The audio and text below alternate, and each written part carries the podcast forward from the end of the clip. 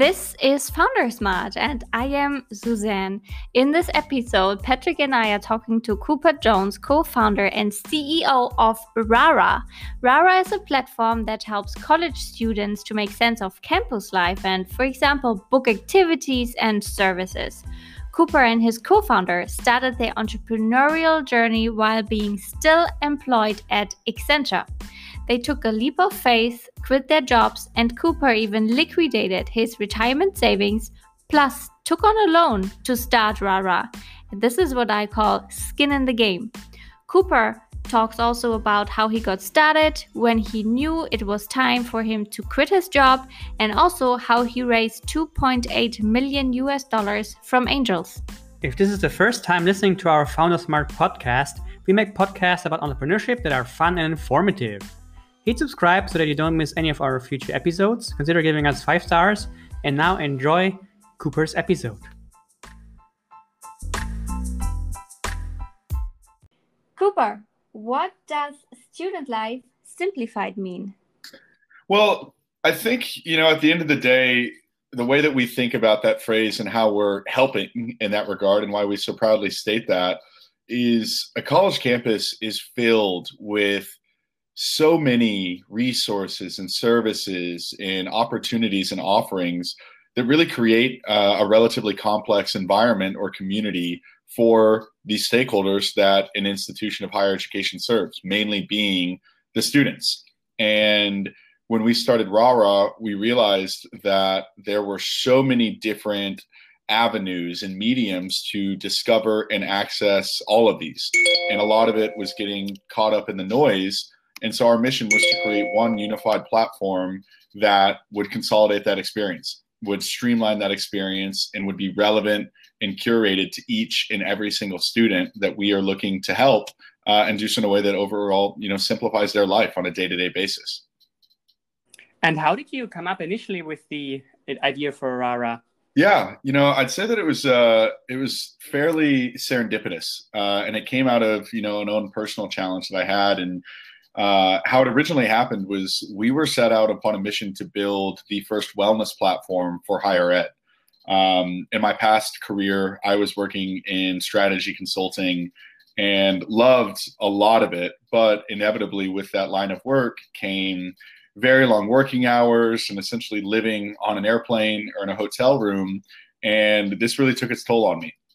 And to help kind of find more work life balance, I started using a corporate wellness platform. And lo and behold, after about six weeks of using it, the cloud had kind of lifted uh, lifted away or lifted up from uh, over my head, and I felt as if I was back to my normal, happy self. And so, as a user of this corporate wellness platform, I had a really strong sense of validation it did for me as an employee. And so I went to our HR department. I asked a really simple question: Why are you all paying for this? And the response was straightforward. I said, well, the happier and the healthier that you are as an employee, the higher performing you'll be, and the more likely you are to stay here at this company. And I thought about that and remembered my time as an undergraduate student and realized that my alma mater was investing in the exact same principle. But all these investments were in human capital, they were in infrastructure, or they were in marketing. There was no investment in technology, and that's because nothing existed. And so we actually originally started out as Raw Raw Health and you know that's how that kind of came about. And fairly quickly and early on we realized that while a wellness platform was novel and needed it actually contributed to a larger problem that majority of institutions in america are facing today which is too much technology specifically those that are around you know a student's life outside of the classroom.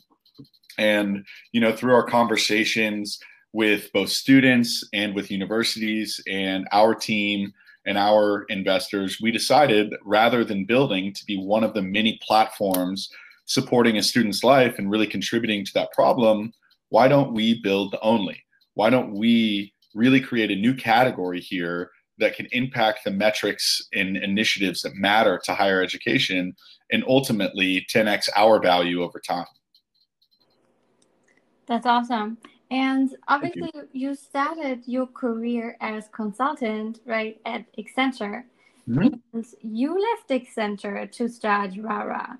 And were you nervous when you know you left a good job with probably also good salary behind you and focused full time on your business? You know, it was a little daunting, um, but I think what helped is, you know, I, I for about six months, uh, myself and my business partner and co-founder, who is our CTO, Sam, we spent six months working nights and weekends uh, and really just pouring in the hours and the time and the effort to earn what we you know the right to leave. Um, it wasn't something that we were going to do on a whim. We needed to be confident and secure in what it was that we were trying to do. And so i think when it came time to you know jump off of that ledge into the deep end that is entrepreneur uh, entrepreneurship we felt confident uh, now, obviously, it's a lot harder than anyone can tell you until you're actually in the pool swimming around in the deep end. But it was something that I was so passionate about and making a change and making an impact and ultimately, you know, controlling my own destiny to a degree uh, that I'd say that there was a lot more excitement than there was anxiety. And you talked about it like uh, the right moment to jump ship. What was for you like you know the key moment or like what actually did happen when you decided okay now it's time to be like a full-time entrepreneur well it was a process. Uh, you know in those six months there was as i said a lot of effort you know nights and weekends and a lot of that led to me having the confidence to taking out a loan and getting a prototype built. And this is all while i was still employed at accenture and you know, I think once that prototype was complete and I was able to then start hearing what institutions had to say and started testing students, and they all said that this was solving a problem. You know, students were loving the prototype that we were put in their hands is when I realized that, you know, this is something that is, you know, we're onto something here. This is a worthwhile pursuit and it's worth the risk of losing a salary and the benefits and everything that comes with it. You know, I even cashed in my 401k to help fund the business um, to, to go forward with it. And so I think that it was just a step by step process and just continuously and conti- consistently, you know, putting effort and time and passion towards it. And this is very interesting um, because many entrepreneurs, uh, I think they're a little bit hesitant, right, to use piles of their own money or even like take on a loan to start. So I think it's very interesting um, that you actually cashed in your 401k and got a loan and then uh, built your prototype. And uh, we also saw that you obviously raised uh, venture capital as well or an angel round, right? Yes, yeah. So we were fortunate, and you know, this is an approach that I took, and it's it's something that I do every day in all capacities of my work. Um, but early on, I set out on upon a mission to learn as much as possible, to get advice as much as possible. And I was fortunate enough to get connected with the vice chairman of Workday, whose name is Phil Wilmington. And, you know, through six months, I never once asked for funding. Uh, I continued to ask for advice. I continued to learn. I continued to investigate and continue to you know practice self-reflection on what Rah-Rah's mission ultimately was. And through that process, you know, ultimately was able to demonstrate, you know, how passionate I was about this, how critically I was thinking about the opportunity, and earned the trust of Phil and of Dave Duffield, who founded or co-founded Workday as well as founded PeopleSoft, uh, to support us on that initiative. And so, again, the confidence just kept on building and building and building. There was never a a day where I quit the job and said, okay, now it's time to go look for funding. You know, these are things that took six months of time and effort in order to kind of consistently grow in my level of confidence and appreciation for the effort that I was about to put forth. So you basically got connected to your then investors as mentors first, right? Yes. And uh, are you using any other mentors right now? Yeah, I am. Uh, many you know, I would say that the number one mentor that I have uh, outside of you know my parents, obviously, is is my sister. Um, not just because she's someone that I've looked up to, you know, for my entire life, but she actually is an entrepreneur as well. Um, she's been you know growing her business now for seven years, and I'm extremely proud of her. She got Forbes or earned, I should say, Forbes 30 under 30 this year, and so to be able to have a sounding board in your sister who not only is you know your best friend but is also a ceo and is also in this a similar environment of an entrepreneurial journey was extremely helpful.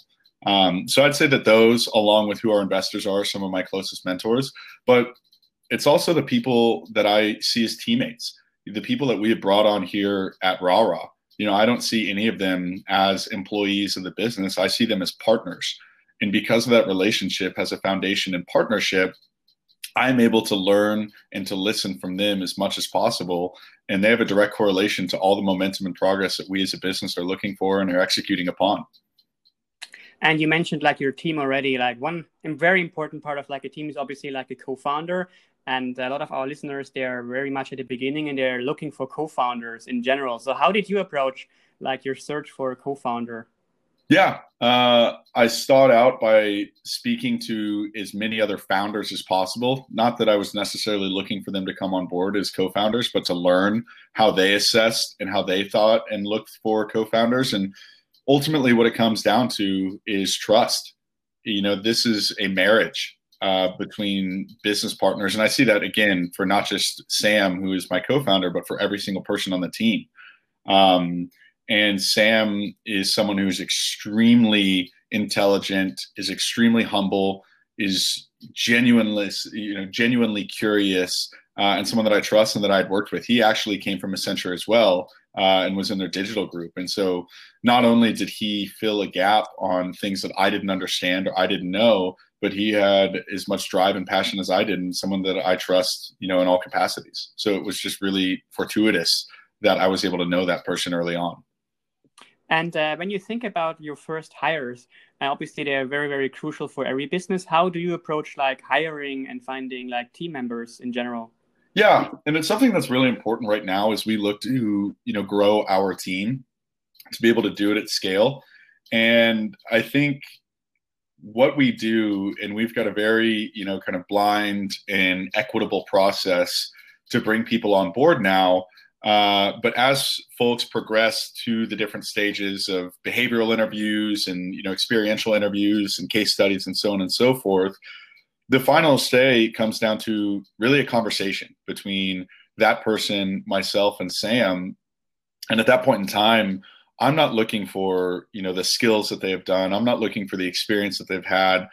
I'm looking for who they are as a person. You know, is this someone that I'm, you know, willing and they're willing to get into the ring with every single day to battle, uh, to, you know, to progress this business forward. And what I tell, you know, everyone that's come on board thus far and what I will continue to tell uh, everyone that comes on board in the future is that, again, I don't see you as employee number one, two, four, 10, 50, whatever it may be.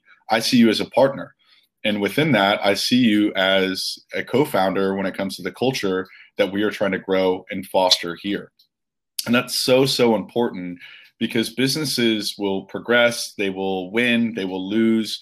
But ultimately, where true staying power comes from is the culture of your company. And I believe that by giving ownership of that culture to everyone on the team, it makes it makes it that much stronger. It understand it's an understanding that everyone that comes on board not only has a responsibility to perform day in and day out, but to protect the culture and to love it and to grow it and to foster it in every which way. And again, a lot of that still falls on my shoulders as the CEO, and I understand that and absolutely don't take it lightly. But it's something that should be a team effort. It's something that everyone should be bought in on and be growing together. Yeah, I love like your approach of like you know um, cultural fit over like skills at the end of the day because you can teach people like a lot of things, but you can't teach them like you know how they behave in, in a team environment. So mm-hmm. uh, very very important. It is.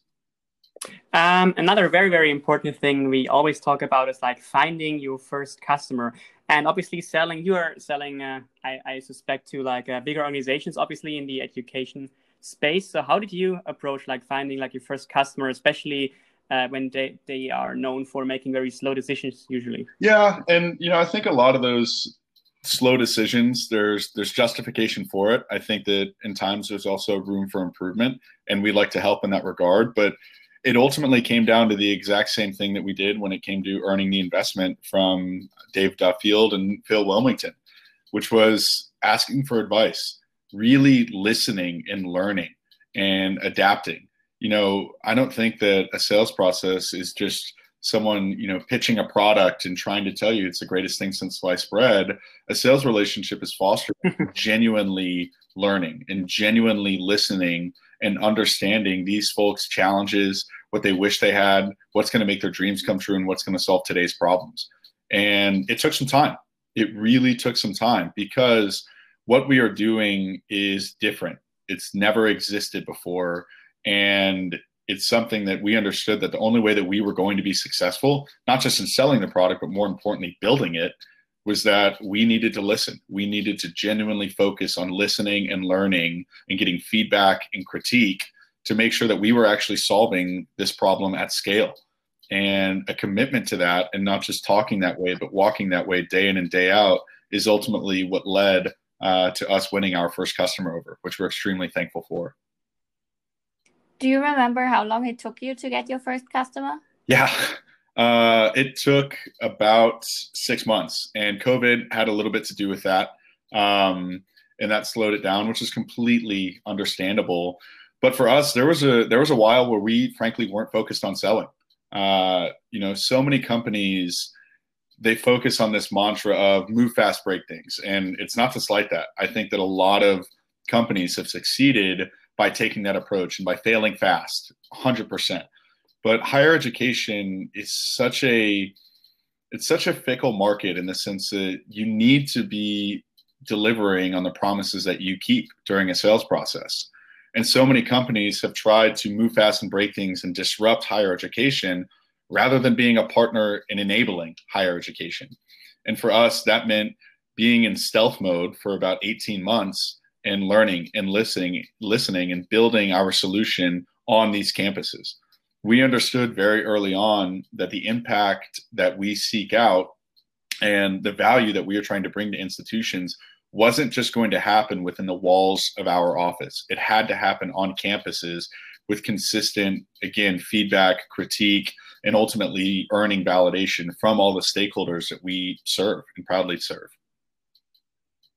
So you see your employees as partners, and I assume you are also seeing your customers as partners, right? Because you're basically developing your product with the customer, with the partner in mind, right? Absolutely. Yeah, I think higher education as a whole, they don't need another vendor. They need partners, especially right now mm-hmm. when the market of higher education arguably has been hit harder than any other industry in a during COVID. And so I think it's critically important that there's a mutual understanding of this partnership. And that early on was them influencing what we were building, you know, us listening to what their problems were.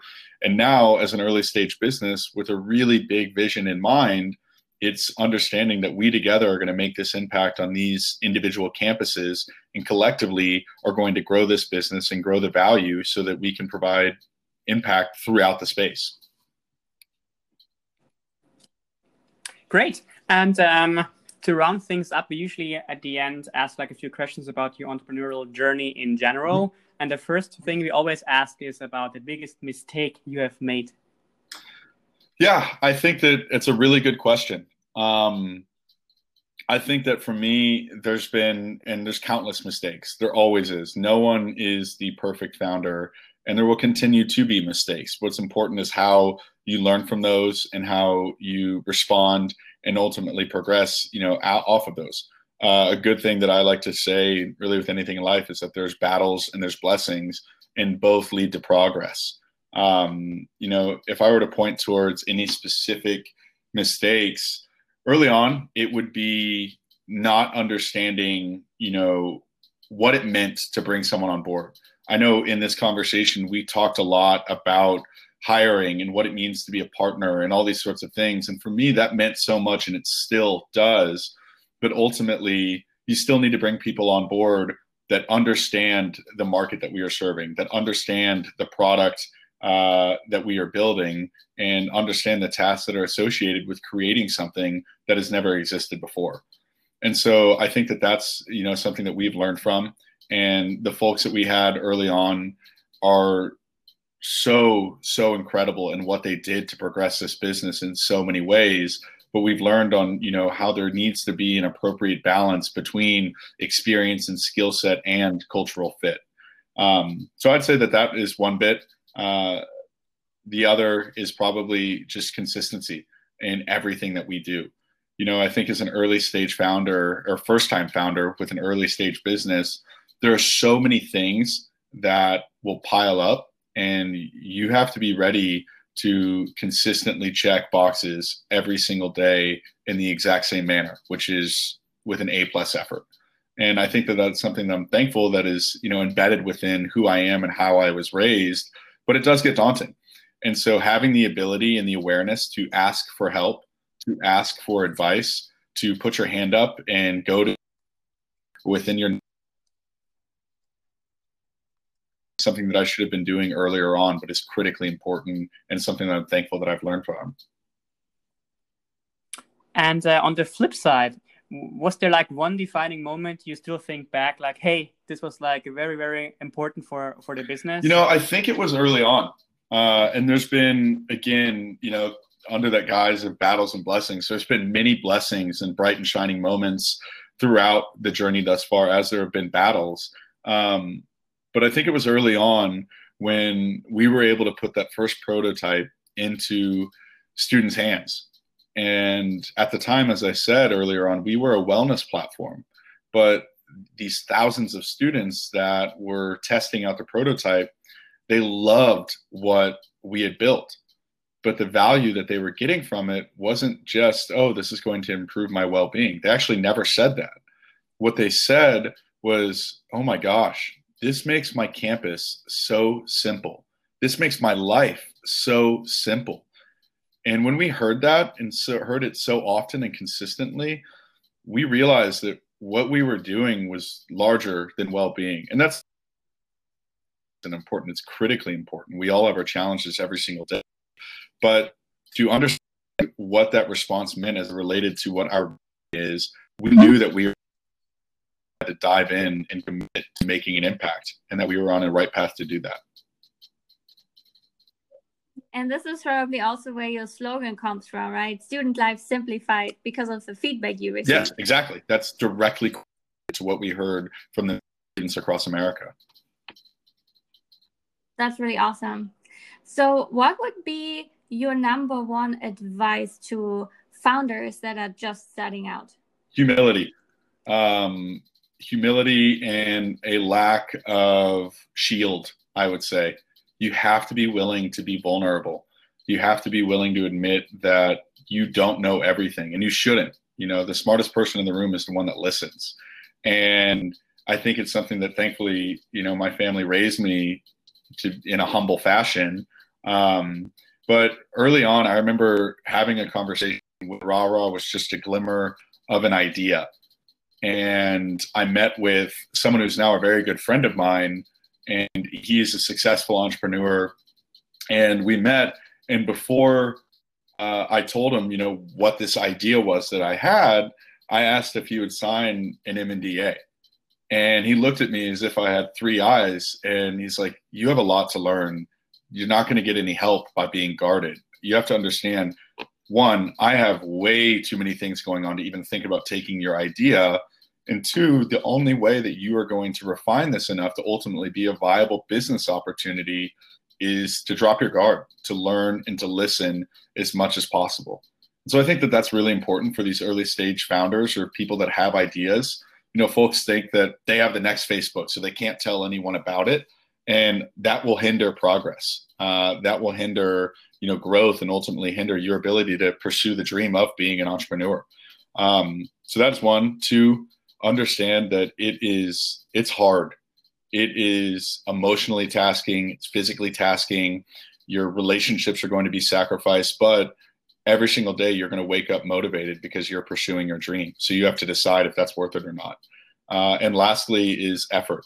Being consistent every single day and every single day accepting that you're going to pour every ounce of your being into the business, into the people that you have brought on board who believe in you.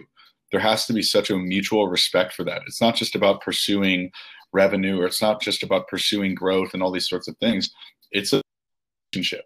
You know, I understand clearly that aside from Sam, who's my business partner, that there are seven other folks on our team that believe in this, that have devoted their livelihood to this business and to growing this business. And I don't take that lightly, nor should any founder.